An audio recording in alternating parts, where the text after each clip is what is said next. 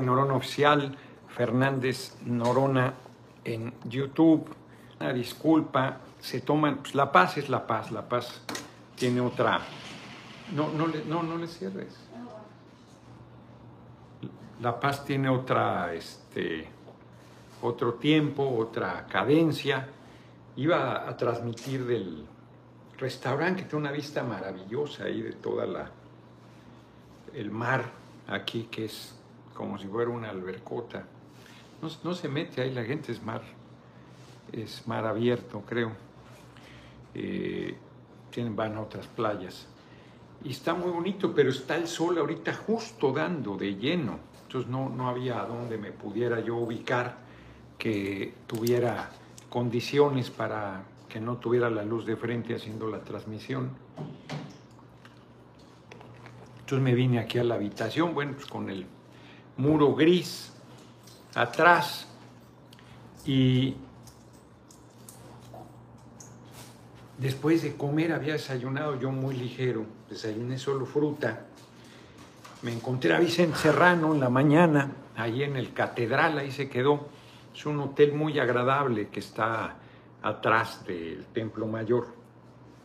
Y resulta que el baño, iba yo al baño y el baño del restaurante está fuera de uso, quién sabe qué desperfecto hayan tenido, y entonces tienes que ir al baño donde desayuna la gente que tiene hospedaje, que les dan allí el, desayuno, no sé qué tipo de desayuno le den, y tiene otro bañito ahí, ahí fui. Entonces cuando iba me lo encontré, él iba entrando, había ido a la mañanera seguramente, y, este, y ya regresé, platicamos un poco porque venía yo, ya traía el tiempo encima para el vuelo, que fue a las, este, porque está pasando, gateando ahí atrás Emma, para no salir en la transmisión.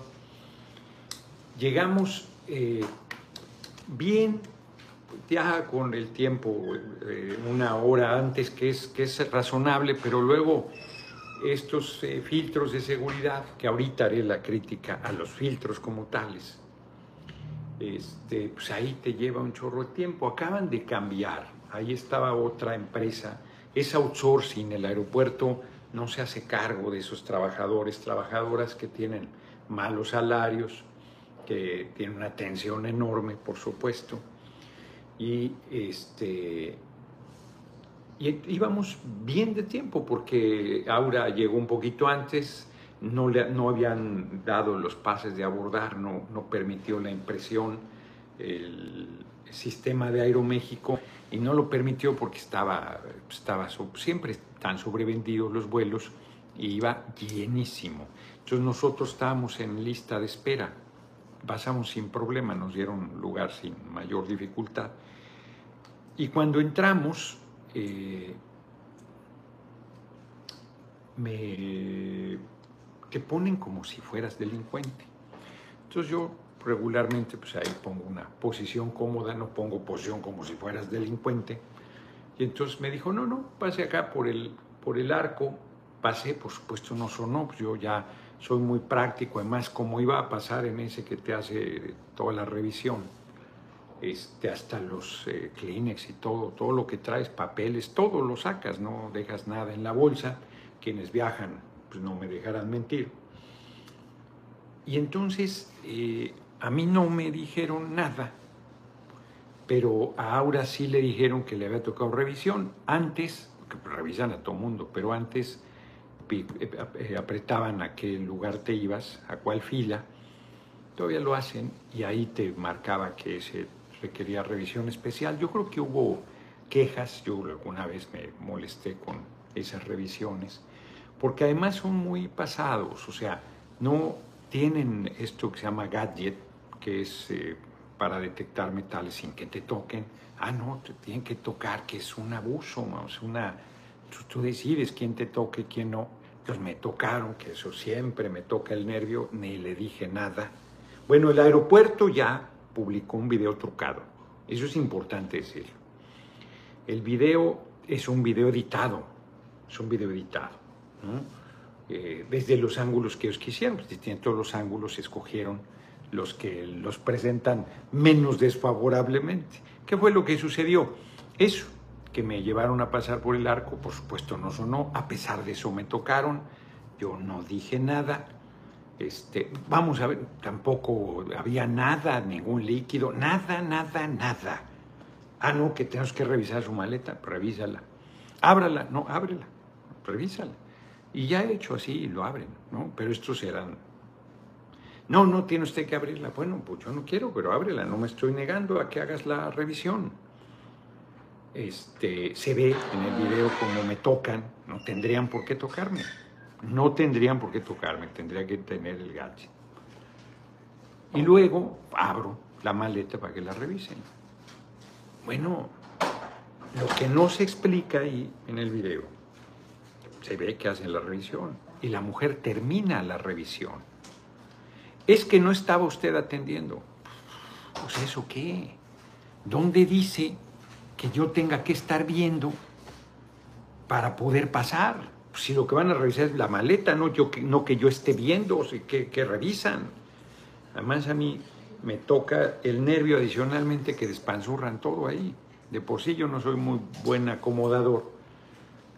Las camisas siempre las doblo medio mal. Y estos cabrones, pues ahí mueven y todo y tal, ¿no? Pues no encuentran nada que van a encontrar. Ah, no, es que tiene que ver. Oye, ya, o sea, ya revisaste ya, ya, ya me voy. No, que, a ver, tenían que revisar, ya revisaron, tocaron, ya, o sea, ahora, ¿cuál es el tema?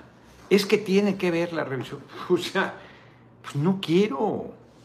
¿Dónde dice que tengo que ver la revisión? Entonces ahí empezó la discutidera. Y ya llega uno a la Marina, no había nadie en la Terminal 1, regularmente hay gente de la Guardia Nacional, no había nadie, nadie. Y llega y le digo a este hombre, a ver, pasó esto, pasó esto, ya la revisaron, pues ya me voy. Habla con, ah, no, tiene que ver con, a ver, espérate, cabrón, ¿dónde dice eso? A ver, dame el documento que dice que yo tengo que estar observando cómo revisan mi maleta. No, es que si lo, por eso ahí hay una cámara. Y si dicen que no ha terminado la revisión, pues revísenla. Ahí está otra vez. Ahí está. Revísenla. Terminen. Y déjenme ya ir. Dejen de quitarme el tiempo. En esas estábamos. Esa es la parte trucada del video. Porque ellos tienen el video de frente. Cuando el tipo pasa y me embiste. O sea, me, me empuja y me lleva hacia adelante. Porque ahí parece que yo voy tras él. No, o sea, él me llevó, ¿no? Me invistió. Yo, oye, ¿qué te pasa? Ni siquiera le dije, podría haber dicho, oye, me cabrón, no, nada. Oye, ¿qué te pasa? Estás estorbando. Pues, ¿qué te pasa? Podía pasar por el lado, hay un montón, pero además no, no le estorbaba en nada. O sea, de estos tipos rabiosos de la derecha, no se mete nadie. O sea, el aeropuerto, además de dar ese video de explicar por qué después de la agresión no se mete nadie. Yo al tipo no lo toqué nunca, ni a él ni a nadie. El tipo me embiste estando yo de espaldas. El marino se da cuenta, los de seguridad privada se dan cuenta y nadie hace nada. Nada. Hablé con el director del aeropuerto y me dijo que eso era muy grave. Y entonces me embiste yo regreso y les digo, oye, ¿se fue el marino? No, me dicen, ahí está, ay, lo veo. Oye, pero ¿por qué no lo detienes? O sea, es gravísimo. Una agresión absolutamente cobarde. Fíjense, el tipo, lo tuve yo así cara a cara. O sea, el tipo me embiste. Pues yo le suelto un madrazo. Y entonces, ah, pinche Noroña, agresivo. Y si no le hago nada, igual estoy jodido. Y encima pasan pues, ¿Cuánto habrá sido ahí? ¿Cuánto habremos tardado? 15, 20 minutos, fácil. Pues, pongamos que 20 minutos. Y sacan un minuto, así, pues ellos poniendo lo que quieren. Pues que ponga, que dé a conocer el video completo, el aeropuerto, ya que está, ya que está de oficioso. Diego ML, ahora sí las agresiones van más canijas, diputado, cuídese, creo que arreciará en los próximos meses, no en los siguientes, saludos desde Galapa, exacto. Desde aquí le digo al director, dame el nombre del director, saque el video completo, director, del aeropuerto. Ponga el video completo, que la gente se forme su criterio no con tu edición, sino con lo que pasó. Porque yo todavía hablé con él antes de subirme al avión y le dije, oye, este... Sí, sí, ya, me dijiste. O sea, todavía le dije, pasó esto, esto que le estoy platicando a me dice, es muy grave la agresión. Pues claro que es muy grave, le digo, y nadie hizo nada. Pero además, su, su necedad, porque si ya revisaron la maleta, la mujer que la revisó lo termina de revisar. Y entonces, no, es que tiene que ver el otro tipejo, el jefe ahí tonto del filtro ese de seguridad. Oye, ya terminaste. No, no he revisado. Bueno, pues termina, pero estás mintiendo. Ya habías terminado. Pues ¿cuánto tiempo le puede llevar revisar una maleta pedorra? tres camisas, tres calzones, tres camisetas, tres juegos de calcetines. O sea, ¿qué, qué puede encontrar? ¿Cuánto puede buscar? A ver, présteme mi maleta para enseñarles el tamaño. Es una pinche maleta de, para llevar arriba. No es Vean el tamaño de la maleta. Sí, es una maleta pues normal, la que va arriba de, mano. Entonces, permiten la agresión. a estas alturas, no, creo que eso haya sido armado. Pues creo que el tipo concedió su rabia derechosa con la agresión a mi persona. Pues le dije al, director del aeropuerto, pues como cuando le metaron la madre hasta que se cansaron al compañero presidente pues le mataron a todo el tiempo que hizo, nadie hizo nada. Entonces, esta gente pues, está muy tranquila. O sea que si yo no estoy viendo cómo revisan maleta, me retienen. Pero si un tipo pasa y me empuja y me lleva con él, ahí no. Pues que, adelante, señor, vaya a tomar su vuelo. Ah, pero yo como no estaba viendo cómo revisaban, entonces querían hasta cancelar mi, mi vuelo. ¿Qué pasa? ¿Qué les pasa? No está solo, señor doctor Noroña, nuestro próximo presidente de los Estados Unidos mexicanos. ¿Cómo se llama el, director? No, porque ahora sí, Carlos Ignacio Velázquez Tiscareño, ahora sí, te exijo que hagas público el video. Porque son chingaderas lo que estás haciendo. Me dices a mí una cosa y haces la contraria. Efectivamente, yo hice un video diciendo lo que había sucedido. Y tú tienes todo el derecho a mostrar lo que sucedió, muéstralo muéstralo, no muestres un video editado. No muestres la parte con las presentaciones que tú quieres y con los tiempos que tú quieres. Informa cuánto tiempo estuve ahí y por qué razón. Porque querían que a huevo viera yo cómo revisar mi maleta. ¿Dónde dice eso? O sea, yo les dije, oigan, si, entonces si me piden que dé dos maromas para adelante, dos maromas para atrás, las tengo que dar. Porque si, son, si no, bajo su criterio no paso, porque son el protocolo ¿Dónde dice que si te revisan tienes que estar bien? Tú puedes estar viendo porque seas un histérico, porque no quieres que te pongan algo. Pues están las cámaras por todos lados. Es que dicen que roban. Pues por eso, si yo digo, pues ahí está el video. Si igual, aunque esté viendo, puedo de repente ver sin ver, puedo estar pensando otra cosa y no veo lo que está haciendo. Pues, todo el mundo hemos vivido eso. ¿De qué me hablan? Pero sobre todo, ¿dónde dice que tienes que estar observando? Pues si no eres niño de primaria, a ver, aquí ponga atención a esto porque si no lo regaño. ¿Qué, ¿Qué, les pasa? ¿Están tratando con un adulto? ¿Qué se están creyendo? Ese filtro es una estupidez. Tiras dinero, tiras tiempo. Se gasta en supuesta seguridad que no existe. ¿Qué demonios que metas líquidos? Desde que hicieron el ataque a las Torres Gemelas, nos han metido en esa lógica y la gente se aguanta todo. Bueno, no se aguanta a la vez que quitaron eso de que había revisión, cada determinado número te hacían lo que les daba la gana. A mí nadie me dijo que había una revisión especial a mi persona, nadie. Reitero, ahí está el video, véanlo al principio, me tocan, ¿por qué me va a tocar? León Elinar Calderón, ¿por qué yo decido quién me toque? ¿Por qué me va a tocar una persona? Si no sonó cuando pasé. Y si además tienen esa chingadera para revisarte. Eso fue lo que a mí me acabó de tocar el nervio. Pero aún así, lo único que es, pues abran ustedes. Y ya después me hicieron enojar cuando decían que tenía yo que estar viendo la revisión. Y encima de eso se da esa agresión y los tipos la convalidan con su absoluta negligencia, con su complicidad. Y reitero, el director cuando hablé con él dijo, es muy grave. Y acto seguido saca un video editado. Leonardo González, clase medio rabioso, un poquito clasista, a mi observación. Bueno, pues si te parece clasista, a mí no me lo parece, clase medio rabioso porque están rabiosos en contra nuestra. O sea, yo, yo no soy este, de la aristocracia que vea, ellos se creen más que yo.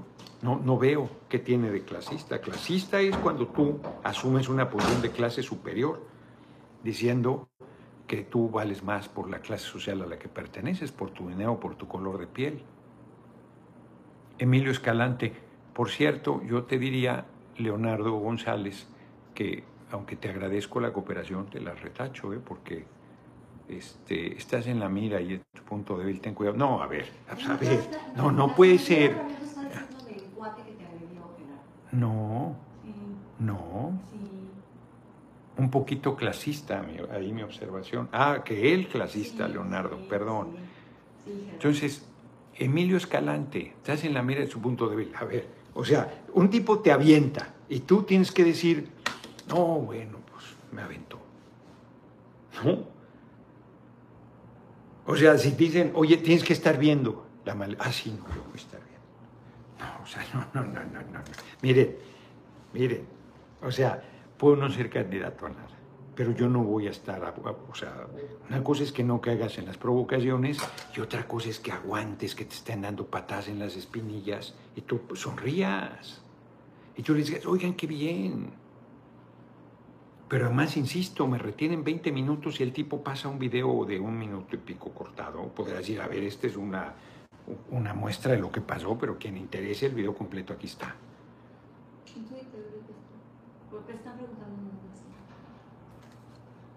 Pues me parece que eso es lo decente.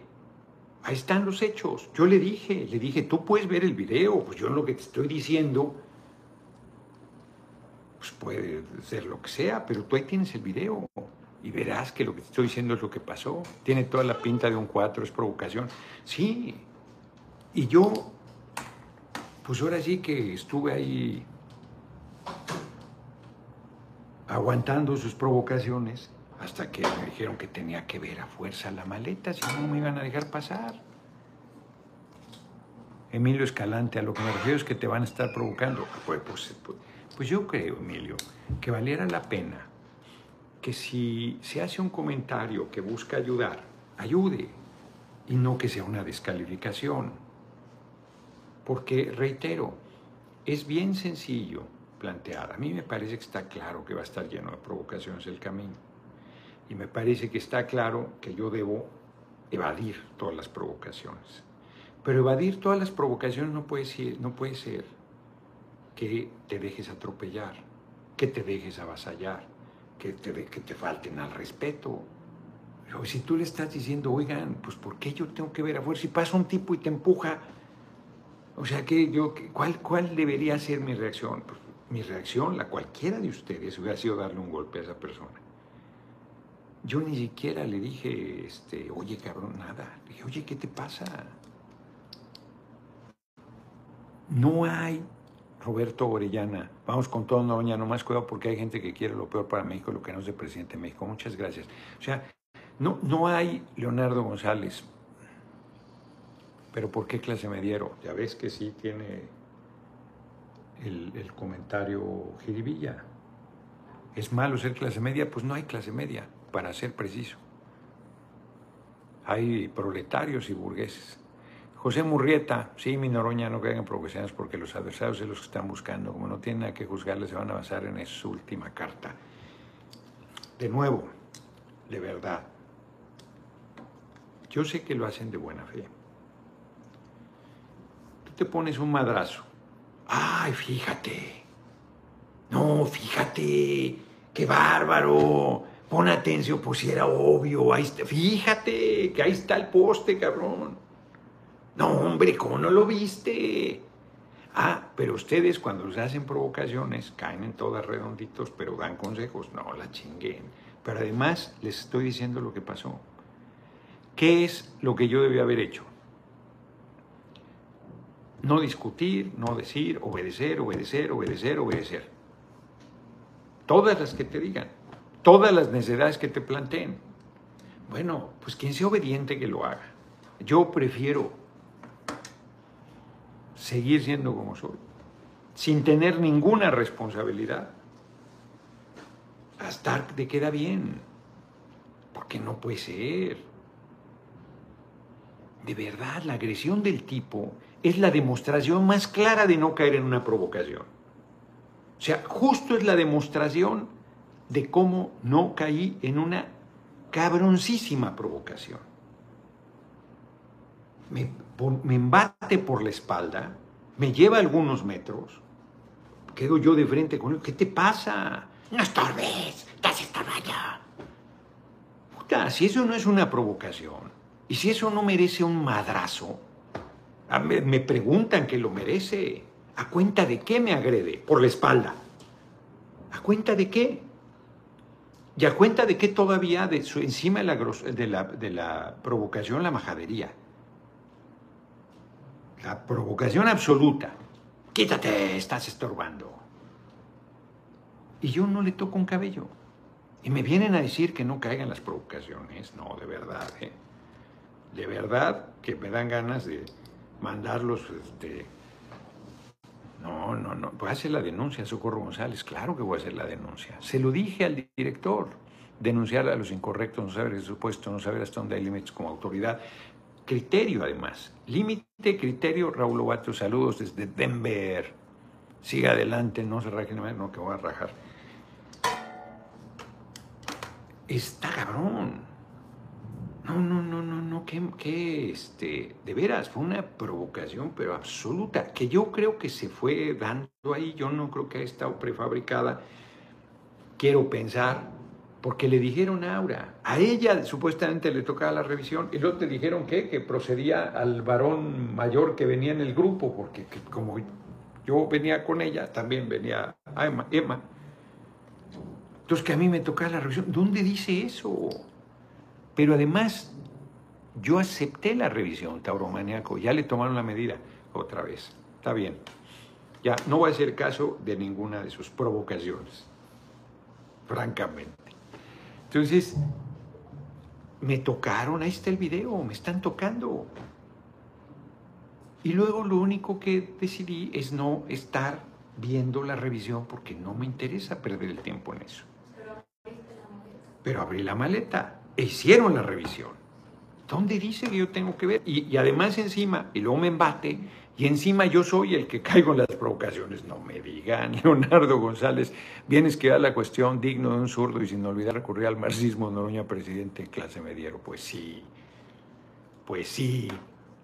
Porque además se creen, ellos sí se creen superiores, los clase medieros, son estos rabiosos, que son trabajadores y no se creen trabajadores, que porque tienen tres cosas, creen que valen más que, uno que asume las posiciones del pueblo. Yo vivo mejor que la mayoría de estos que me ven por encima del hombro, por cierto. Mucho mejor. Y es también parte de lo que les da rabia. Entonces esa agresión, pues no debió haberse tolerado nunca. Nunca. Ya quiero verlos ustedes que estén alegando con alguien y alguien pase y los empuje por atrás y les diga no estorbes y ustedes le dicen buenas tardes. Que además no caía en la provocación. Y reitero, Carlos Ignacio Velázquez Tiscareño, el director del aeropuerto, se lo dije, y le dije, el video. Me dijo, es muy grave. Y él ve la agresión y lo que hace es subir un video editado. ¡Qué barbaridad! Exacto, concediendo las revisiones, lo grave es que la seguridad del aeropuerto solo se preocupe por los filtros y no por la integridad de los usuarios. Exacto, es una paradoja. Es una paradoja. El presidente le mienta a la madre un avión, y, ah, pero el filtro funciona muy bien. Pero además no funciona. Puedes pasar cosas de más de 100 mililitros y ni se enteran. A todos nos ha sucedido que accidentalmente llegas al, cuarto del hotel o llegas a tu... ¡Ay, no, no vi! ¡Qué bueno que no me lo hubieran tirado! A todos nos ha pasado. Este es un filtro absurdo. En las mañanas es una locura, todo el mundo está como cuerda de violín, porque vas con el tiempo encima, ya va el asunto, ya tienes que entrar. Y, unas filas enormes y ahí regrese y el cinturón. No, no, no, no, no.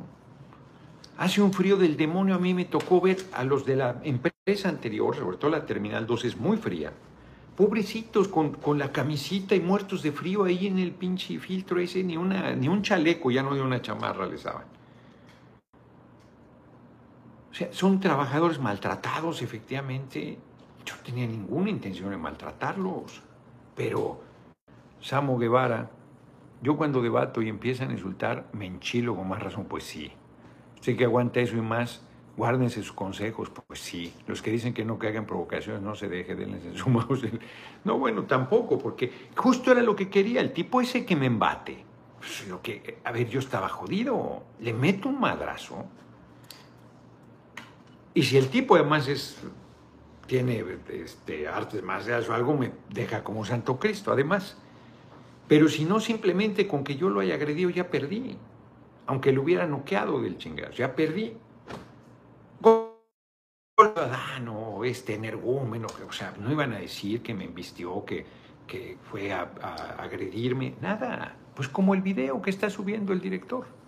Basilio Velasco, Noruega para presidente, ya hablé con esta persona. Pueblo dice que no es el siguiente, te van a, a buscar. Oscar Olvera, ya hay que darles madrazos. No, pues claro que no, ya estamos hartos con H de sus provocaciones, nadie hace nada y ya me madre más de uno, no te ignoría, pues no, no puedo, Oscar, no, no debo. Pero además no, no es como yo resuelvo las cosas, por cierto.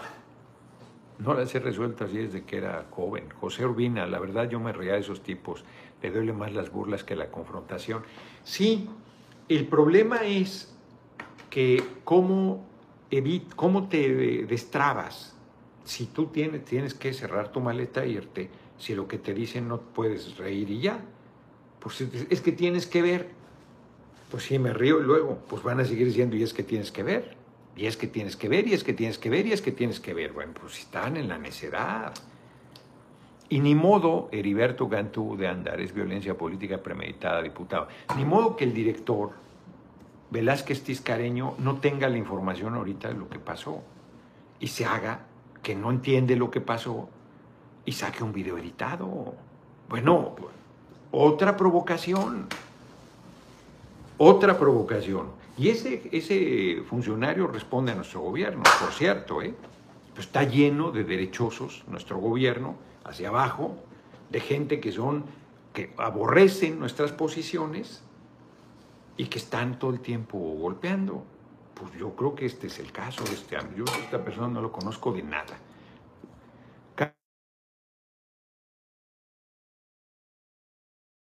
Dile que estoy en mi transmisión, que si se le olvida que de 6 a 7 transmito y no voy a aceptar ninguna entrevista de nada de ese tema. Pues parece que entrar eso. Este, a nuestro próximo presidente, Noroña eh, nuestro presidente AMLO, y es cierto, el pueblo lo sabe, es el siguiente para continuar con la 4T. Muchas gracias, José Chapo. No, muy grave, hombre. Así, fíjense, lo que me están diciendo algunos es el equivalente a, no, la violaron porque llevaba la falda corta. No, pues iba con una falda hasta abajo. No, no, pero iba sola. No, no, iba acompañada. No, no, pero este, salió anoche. No, era de mañana. No, bueno, pues es mujer, y entonces como es mujer, pues la violas. Ya, se acabó la discusión. Pues ¿cómo se te ocurre nacer mujer? Pues ese es el problema. A mí, ¿cómo se me ocurre nacer con carácter? Mi problema es el carácter. No que sean majaderos, que estén provocando, que sean hijos de la chingada, que violen tu derecho, que te quieran imponer cosas. Eso no importa. Eso es un asunto secundario. Lo que importa es que tú es tu carácter. Pues ¿cómo se te ocurre hacer valer tu derecho y tu dignidad como ser humano?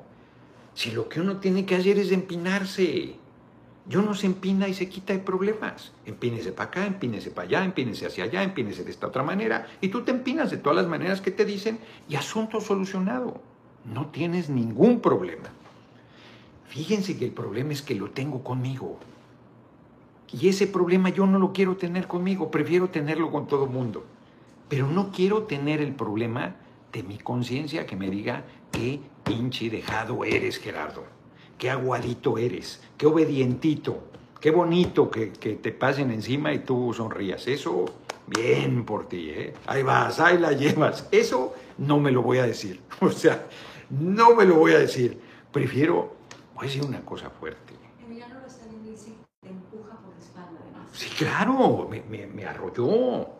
Claro que me empujó por la espalda. Yo estaba hablando con esta gente, nunca lo vi venir me empuja por la espalda y luego, pues estorbas. Cuando lo tengo de frente, porque yo, ¿qué te pasa? Estorbas, quédate, estorbas. ¿Qué es eso? Y yo soy el que caigo en las provocaciones. No me digan eso. Y qué desvergüenza del director Velázquez Tiscareño. Qué desvergüenza. Ahorita lo voy a buscar acabando esto, porque estoy ahora sí enchilado. Y le voy a decir, a ver qué has hecho. Aparte de subir un video editado, ¿qué has hecho? porque efectivamente todavía no, me mando, no te mando la queja, pero tú ya sabes qué pasó. Y yo te pregunto qué has hecho. Porque voy a pedir su destitución si el tipo no ha hecho nada. Es que ¿qué se está creyendo? No, de verdad. No, sí tengo carácter, ¿eh? Por si alguien no se había enterado, sí tengo carácter. Y no es para enorgullecerse o para presumirlo o para avergonzarse, simplemente así está. No, no, no, no, no, no, no. No. Fíjense en un nombre de Oriana Falachi que vamos a publicar en el Consejo Editorial. El hombre pues lo torturan en hombre, unas cosas terribles. Tú dirías, yo mismo, ¿eh? No, bueno, ¿para qué se confronta? Todos lo van a madrear, igual o peor. No, pues no se doblega nunca. Hugo Huesca, hay personas que quieren vernos agachados, exigir cuando alguien nos agrede es nuestro deber. Pues sí, hombre, es, eh, oiga, pues que puedes tener maneras. Es muy difícil que te avienten y todo, pero además el tipo se va tan tranquilo, ¿eh? Yo no, era como para alcanzarlo y, a ver, ¿qué te pasa? Pues el tipo se fue tan tranquilo. Y a esta gente, pero no se le movió una pestaña a los de seguridad privada que están ahí para seguridad y al de la Marina. No, bueno, está cabrón. Porque el de la Marina dice, sí, sí, tienen que observar. No, la maleta, no, no. Pero además ve que me agrede. Yo le hablé bien todo el tiempo, le expliqué.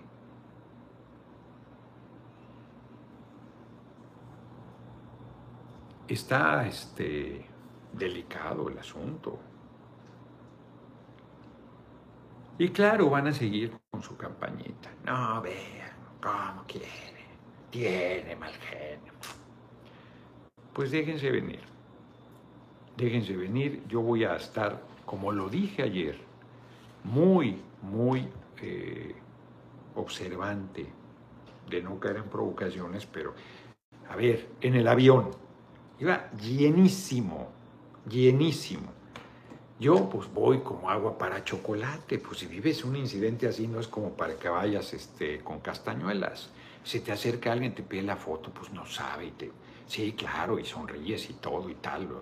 ¿Cómo vas a ver la gente que acaba de pasar un momento bien este, desagradable? Y la gente además pues de buena fe. Pues tú tienes, fíjense, porque no se pone a pensar en eso, ¿eh? se te acercan y tal, y tú pues bien, buena cara y todo, pues claro, no, no tienes por qué maltratar a alguien que no te hizo nada. Me subo al avión llenísimo y hay una bola de trabajadores que se creen clase medieros, que se creen superiores, y empiezan a subirme libros así, dos filas adelante. El rey del cash y la casa gris. O sea, bueno, pues es evidente que es una provocación. Pues acto seguido, pues yo me pongo a leer mi libro, que, que como estaba, ¿no? Y ahí comentan jijiji, jajaja, como niñas. Y digo como niñas porque eran personas del sexo femenino. Niños que también lo hacen, pero eran mujeres. Subiendo y jijiji, jajaja. Pues ya, pues yo me puse a leer. Me fui leyendo casi hasta lo, casi lo termino. Vine leyendo todo el camino. Al final, como acabó a las 4 de la mañana la sesión, me dormí un poquito, todo chueco, porque José Murrieta, como sea, va a ser nuestro próximo presidente, así es. De Calderón cuentan cosas terribles, por cierto, ¿eh? Verdaderamente terribles, de, de abuso, por su carácter, de abuso. Tan tranquilos. El mejor presidente que a veces robó la presidencia, el mejor presidente. Ayer un tipejo del PAN se sube a decir que deberíamos aprenderle al cabeza hueca de Fox y al comandante Borolas, alias Felipe el Sagrado Corazón de José Calderón. O sea, no tienen vergüenza. Yo ayer los dejé vivir. No hice más que una intervención de orden. Porque la, la diputada presidente, que es vicepresidenta está en funciones de presidente, es vicepresidente, está en función de presidente la diputada, dijo para ratificación de hechos en vez de rectificación de hechos. Kiki Minaj, la aristocracia laboral es un concepto que hay en personas del proletariado. Existe, e, existe la, aristocracia laboral como un criterio sociológico, que se benefician del neoliberalismo. Hablar por un cambio de ese tema va a tocar nervios, sí, es tema. Pero estos no son de la aristocracia laboral, son trabajadores que se creen, se creen empresarios los clase medieros, en el sentido peyorativo, se creen empresarios. Se creen así como el callo que decía, si tú haces capital, eres capitalista. O sea que si tienes un dinero, es, es capital, no, ese no es capital. Capital es invertirlo a un proceso productivo para apropiarte de la riqueza que generan los trabajadores. Ese es el capitalista. Entonces, este, y, la aristocracia era, era un sector, efectivamente, que tiene este, buenas condiciones de vida, cierto, y mejor acceso a formación educativa, cierto, que debería tener una conciencia mucho mayor, pero se desclasan, porque el dinero los hace que se desclasen, que olviden su origen y que sientan que son lo que no son. Pasó cuando cerraron Mexicana, pues los pilotos pues, son trabajadores, pues ni modo que sean qué, pues sí, será elegante manejar un avión, pero pues, es un conductor de un avión, punto. Y es un trabajador, vives de tu trabajo, el avión no es tuyo, te paga una empresa por conducir ese tilich. No, bueno, no, no se sentían trabajadores. Pues cuando les pasa lo del cierre mexicana, es una cosa terrible, porque es un atropello monstruoso y es una ubicación del tamaño del redemonio de que eres trabajador pero del redemonio, pues gente que tenía toda su vida y su pensión, se la robaron. Este, no, no, no, les hicieron una canallada, como les pasa a los trabajadores. Pues ese es el problema, que las trabajadoras, los trabajadores, pues eso es lo que viven. ¿Qué es en el de aborto? Está comentando cosas de, pues los abusos ahí en la cárcel. Imagínate, aquí eres hombre libre, cabrón. Deja que sea un diputado, eso no importa. Soy un hombre libre soy un ciudadano y los que están ahí son ciudadanos y quieren manejarte como les da la gana. Y no tienen más que el podercito de ese momento, de tu paso por ese filtro. Y quieren imponerte las condiciones que les da la gana, porque saben que pueden joderte el viaje. Imagínate en una cárcel donde ni nombre tienes, eres el número tal todas las perradas que les hacen y mucha gente inocente. Aburto sostiene, va para, lo metieron en la cárcel en 1994, 16, 38 años, qué fuerte, qué fuerte, 38 años lleva en la cárcel. Él sostiene que no lo mató, que él no lo mató.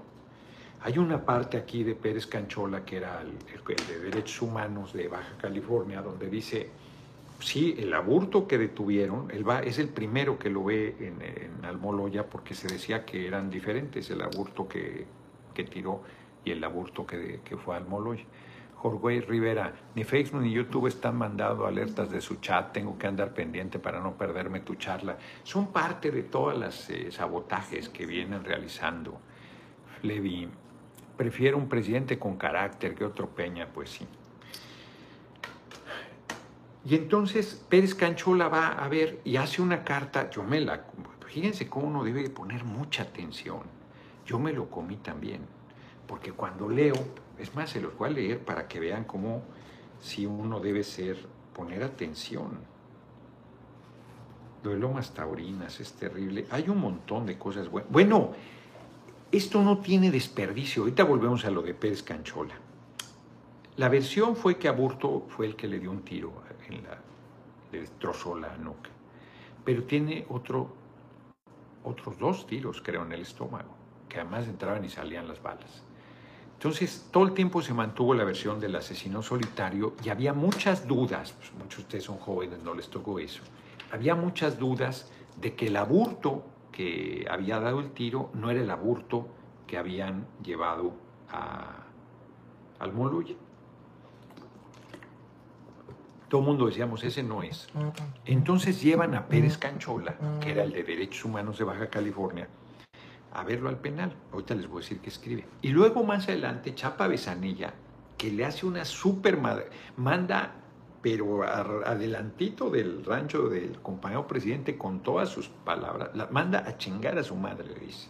Yo no estoy diciendo eso, ¿eh? Chapa Besanilla se lo dice a la hoy senadora María del Carmen Telles. Ahí anda un video por las redes. Y dice, oiga, ¿por qué me habla así?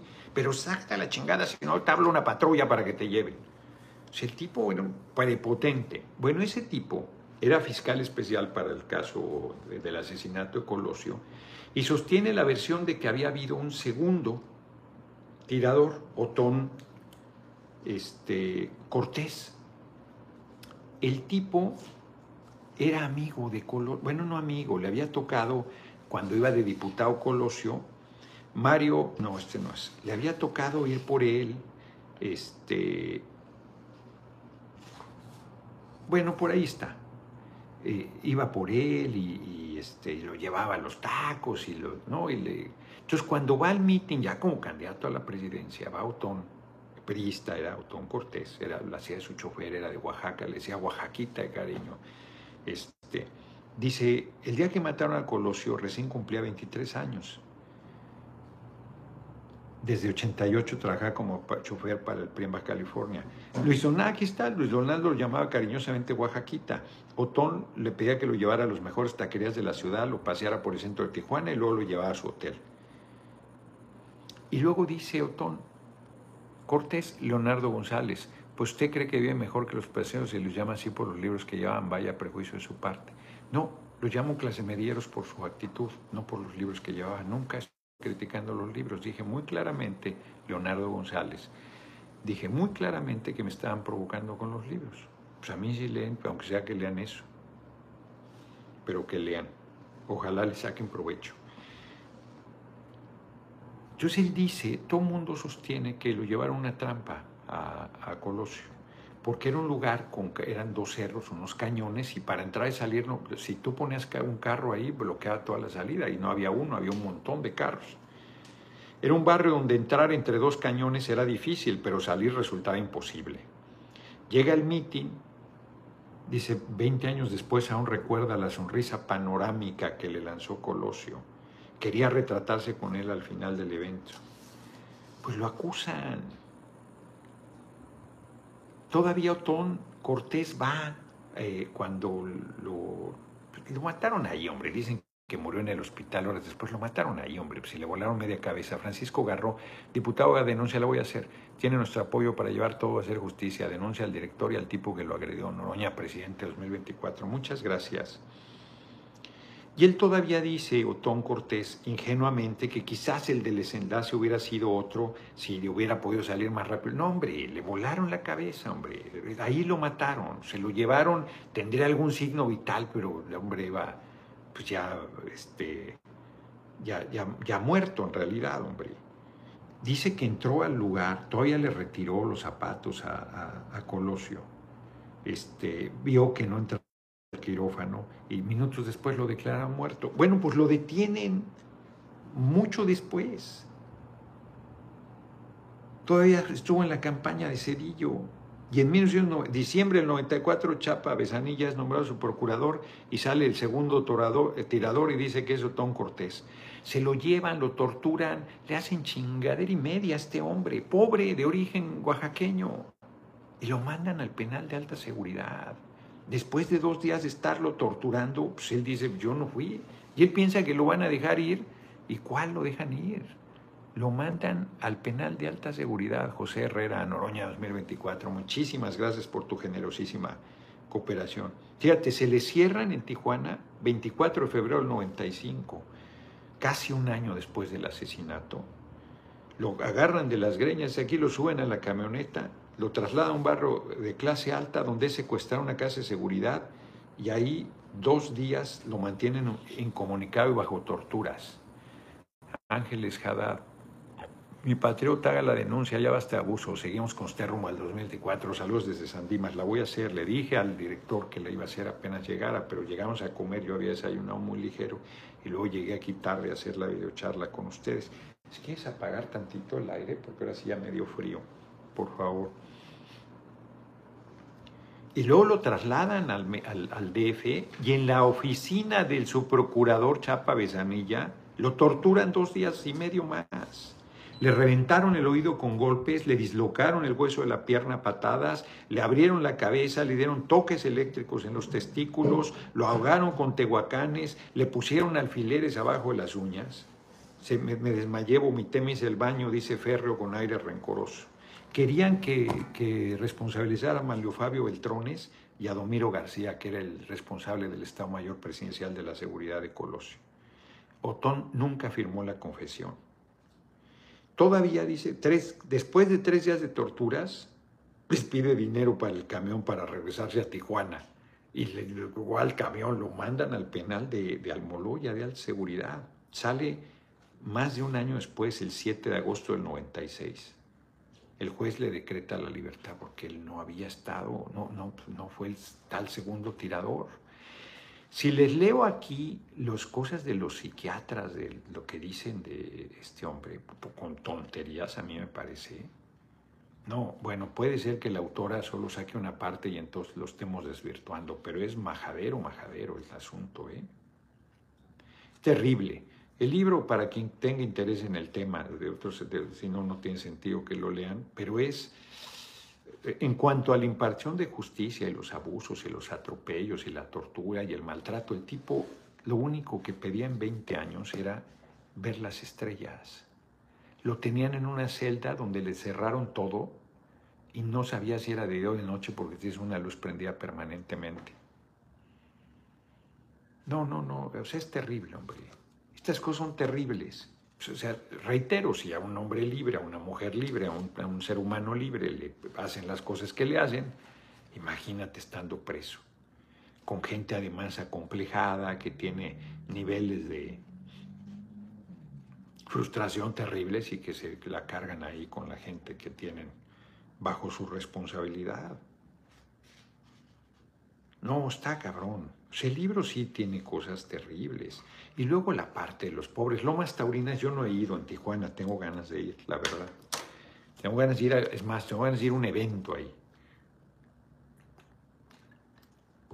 Es un lugar pobre como los que fui ahora de Ensenada y Tijuana, sin, sin eh, drenaje. Dice el propio Tom Cortés, dice, dolía las aguas negras que ahí mismo corría el canal, ¿cómo pasa? Me tocó que agua con un lado, así a un lado donde yo viví de chico en la Unidad de Seguro Social, Kiki Minaj, la mayoría de veces ese dicho aplica a trabajadores del primer mundo, pero veo casos como los doctores que se quejaban de los especialistas cubanos. Hombre, son terriblemente clasistas y racistas y, despolitizados. De una ignorancia majadera. Entonces dicen los de Lomas Taurinas, pues si no lo matan ahí ni sabríamos que existiera seguirían igual de pobres. Le hicieron un kiosquito con una estatua de Colosio, que la van y la limpian solo cuando va a haber un evento del PRI, y le metieron banquetas y, drenaje. Es lo único. Dice, yo creo que el poco progreso desgraciadamente llegó con la muerte de Donaldo, pero en general no nos ha favorecido en nada. Hay para banquetas, pero no para escuelas. Hay desayunos Hay, hay, para banquetes, pero no para escuelas, ni para desayunos escolares. Perdón, pero es la verdad. Tienen el nombre del libro. Sí. Alguien tuvo que morir para que Lomas Taurinas existiera. Está, está fuerte el libro, lo hace una periodista, Laura Sánchez Ley, Aburto. Es de milenio ella.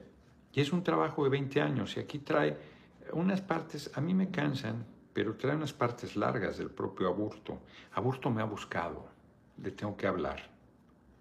Le tengo que hablar. Sí es terrible. Porque más si es inocente como él sostiene, está cabrón. Entró de 23 años, debe tener con 51 ahorita. Está terrible. Trae cosas que vale la pena compartir.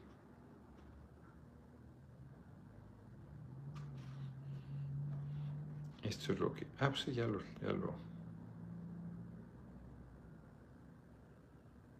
Otón anticipó que Colosio moriría cuando vio la última expresión del candidato en su rostro.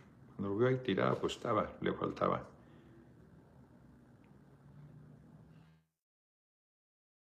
Usan a Otón Cortés, son otros tres del PRI. Y uno de ellos, Jorge Romero Romero, era el que más decía que lo había visto tirar y luego dijo, bueno, lo soñé. ¿Cómo puedes mandar a alguien a un penal de alta seguridad? Porque soñaste que le había metido el tiro al candidato.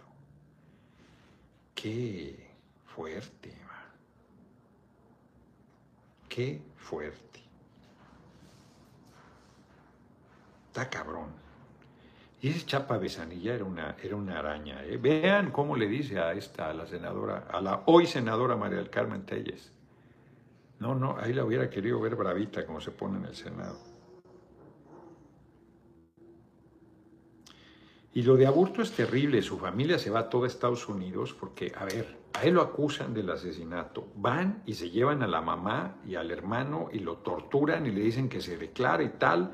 Después de varios días lo sueltan y ellos ya que mandan a, Mario Aburto al penal de seguridad, se regresan a su casa, nada, sigue la hostilidad hasta que se van a Estados Unidos y piden asilo. Ahí en la frontera llegan pidiendo asilo. Fulanito bebé y todavía hay quien pide la pena de muerte. Exacto, exacto, no se entera cómo, cómo funciona. Además se entera, pero les gana más su clasismo y su, su rabia y su desesperación. No, es terrible, hombre. Aquí torturan a, al hermano mayor y a, la, y a la mamá, los golpean. Se llevan a jovencitas y las desnudan ahí, a ver, háganos show, los, los policías judiciales, cuando ellos no habían hecho nada. Inclusive si hubiese sido Mario Aburto en que lo mató la familia, ¿qué? Y luego todavía, ya viviendo en Estados Unidos, se van a tratar de secuestrar a uno de los este, sobrinos de Aburto. No, está cabrón, ¿eh? El libro está muy fuerte. Aquí dice, mi llamaron a, a, su madre para avisarle que habían tratado de raptar a su pequeño. Fue en Estados Unidos donde siempre se sintió completamente segura. Dice, aquí hay un señor con un pin del gobierno de México y está buscando a Mario. Se quiere llevar al niño porque dice que es un pariente. Mi mamá le dijo que no. Desde ese día el sistema de escuelas públicas de Los Ángeles borró del sistema de cómputo a los niños aburto. Nadie puede encontrar a los parientes de Mario en Estados Unidos.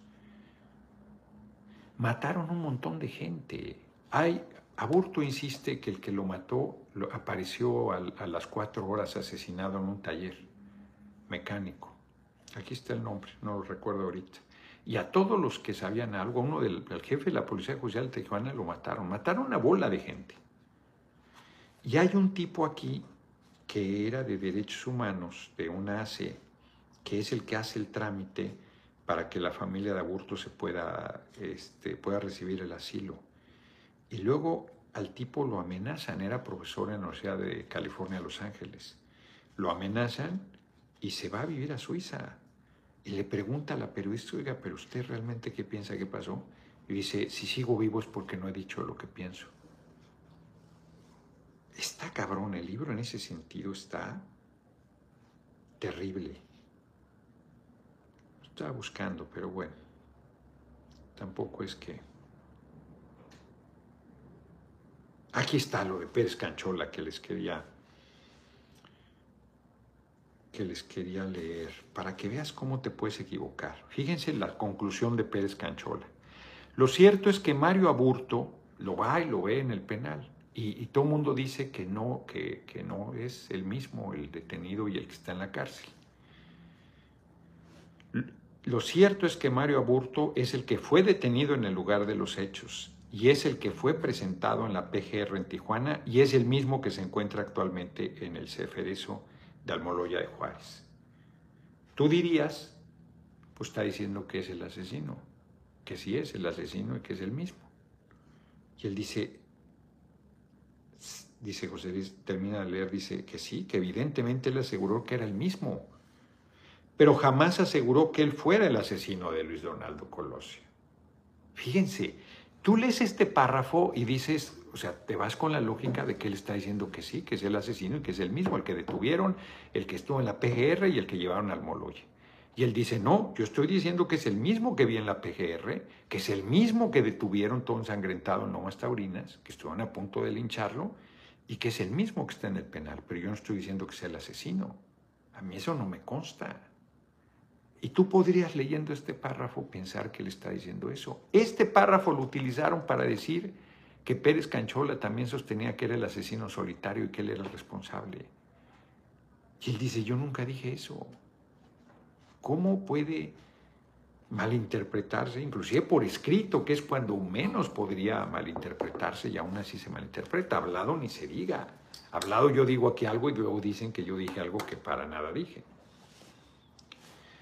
Entonces, no, no, no, no, no, no. ¿Cómo vamos? Pues ya se nos acabó el tiempo. Así fue ayer. La persona mató a Golosio, no es la que se encuentra encerrado. Exacto.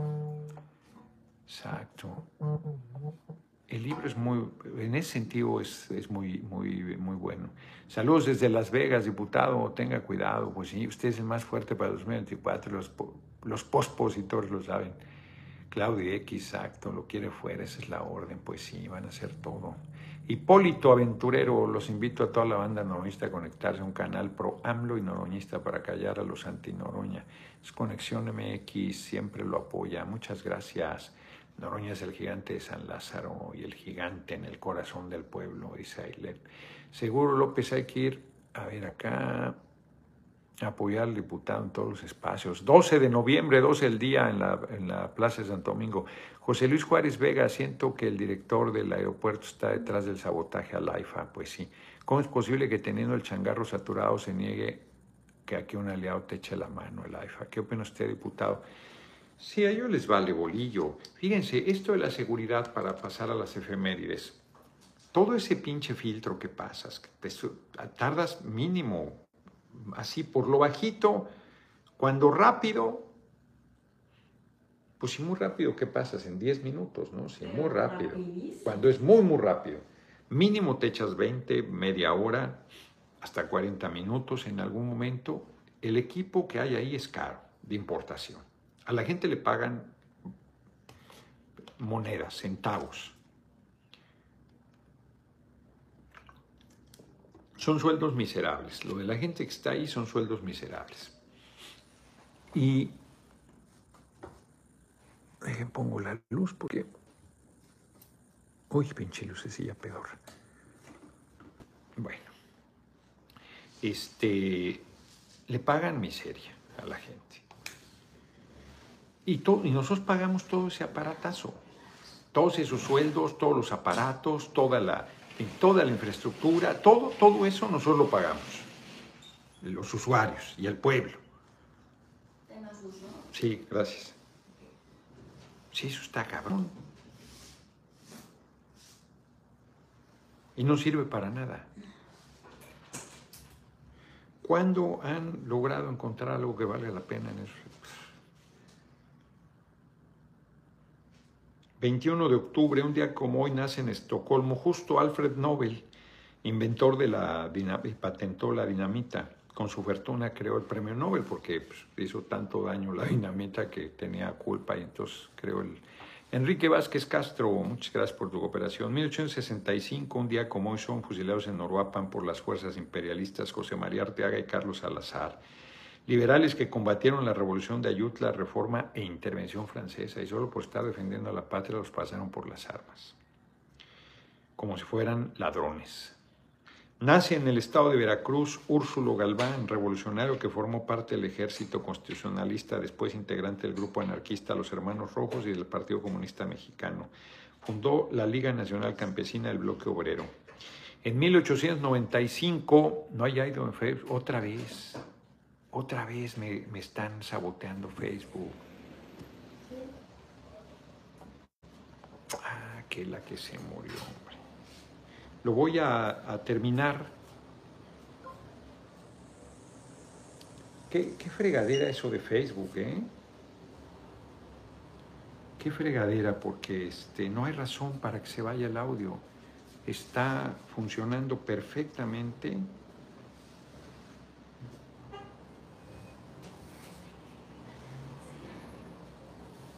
Y de repente ya van varias, eh, varias veces que me pasa esa, ese fenómeno. No, bueno. Otra provocación más. Qué bueno que volteé a ver. No, micrófonos debe haber en la camioneta, en la casa, en todos lados, hombre. Este, los de Facebook, a ver, espero que ya se hayan vuelto a conectar. Los comentarios aparecerán aquí, dice, pero no veo nada. No veo nada. Bueno, pues ya volví a dar el vínculo en Facebook. Eh, nace en Estados Unidos en 1895 Edna Purviance, actriz que tuvo un papel principal en 30 películas de Charlie Chaplin. ¿Qué tal? Ahí están ya entrando los comentarios. Pues yo, yo no sé qué pasa, que en Facebook, ya que va a terminar la transmisión, se va el sonido. No hay ninguna razón, la verdad. No hay ninguna razón más que un sabotaje franco. Porque, pues sí, vean qué bonito el atardecer, maravilloso. Tenemos aquí exactamente, ahorita les voy a enseñar antes de que, para irnos con, de muy buen humor todos. Nace en Cuba Celia Cruz, la reina de la salsa en 1925. En 1984 muere François Truffaut, director de cine, actor, guionista francés, uno de los iniciadores del movimiento de la nueva ola. Hizo una adaptación a la obra de Ray Bradbury, Fahrenheit 451. Eso no lo sabía, fíjense, que había hecho una, este, una adaptación de Fahrenheit 951. No lo sabía, no lo sabía yo de nada. Miren, miren qué bonito. La vista desde el, desde el cuarto del hotel pero miren, está el atardecer, es muy bonito, miren, La Paz es huevón, huevón hasta el mar, está, no se mueve, por allá andábamos comiendo nosotros, que no conoce La Paz, vean qué bonito es el, el malecón, son más de 5 kilómetros de malecón que se hizo bajo el gobierno de, de mi hermanito, permítanme, voy a quitar los lentes, me estoy mareando, de mi hermanito Leonel Cota, Leonel Cota Montaño, vean qué bello es, vean nada más. Era una maravilla. Yo me iba a correr ahí por ahí por el malecón. Todos los días corría 5 kilómetros, una hora. Hace muchos años eso. Hace muchos años. Ahí tienen. ¿Eh? Que no se diga. ¿Qué les pareció? ¿Qué les pareció? Voy a ver sus últimos comentarios y ya nos vamos, porque ya no le echamos larga. Ah, no tanto, apenas tres minutos más, cuatro. No tanto. ¿Qué les pareció?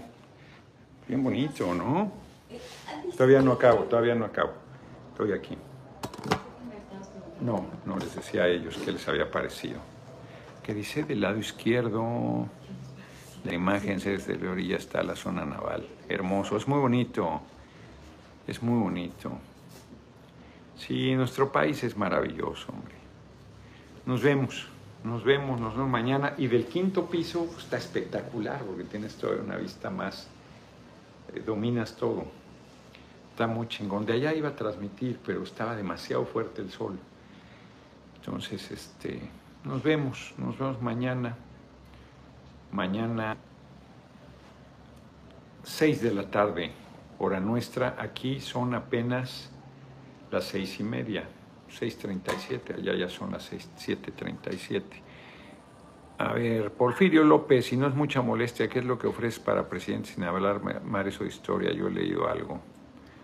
Bueno, pues ya será para otra cosa, para otro momento, aunque todo el tiempo digo lo que estoy pensando, eres grande entre los grandes con ese al final, si te fue una Z. Muchas gracias, muchísimas gracias por sus comentarios, se los agradezco de corazón. Nos vemos, muchas gracias a Víctor. Ah, les, uy, estuvo muy bien hoy la cooperación, 302 dólares, les agradezco muchísimo para que se arda más la derecha. Nos vemos, nos vemos mañanita.